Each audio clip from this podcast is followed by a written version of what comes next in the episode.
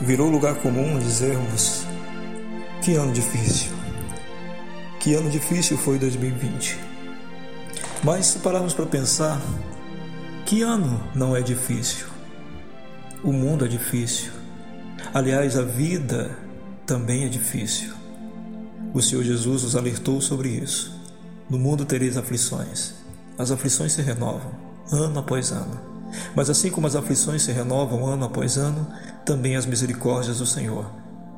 Em Lamentações, capítulo 3, no verso 20, as lamentações de Jeremias se transformam em esperança quando ele diz que as misericórdias do Senhor são a causa de nós não sermos consumidos.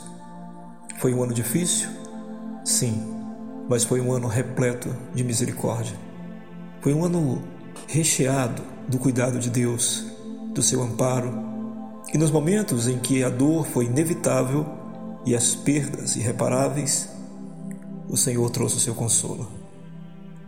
Sim, foi um ano difícil, mas nos anos difíceis que já se passaram, ou nos anos difíceis que virão, sempre teremos a certeza de que há um Deus cuidando de nós, nos amparando, nos sustentando, nos consolando mas acima de tudo, há a esperança eterna, aquela de que um dia não haverão mais anos difíceis e nós estaremos com o Senhor para sempre. É isso que deve consolar o nosso coração, é a certeza de que tudo passa. E quando tudo passar definitivamente, é porque estaremos com o Senhor para sempre.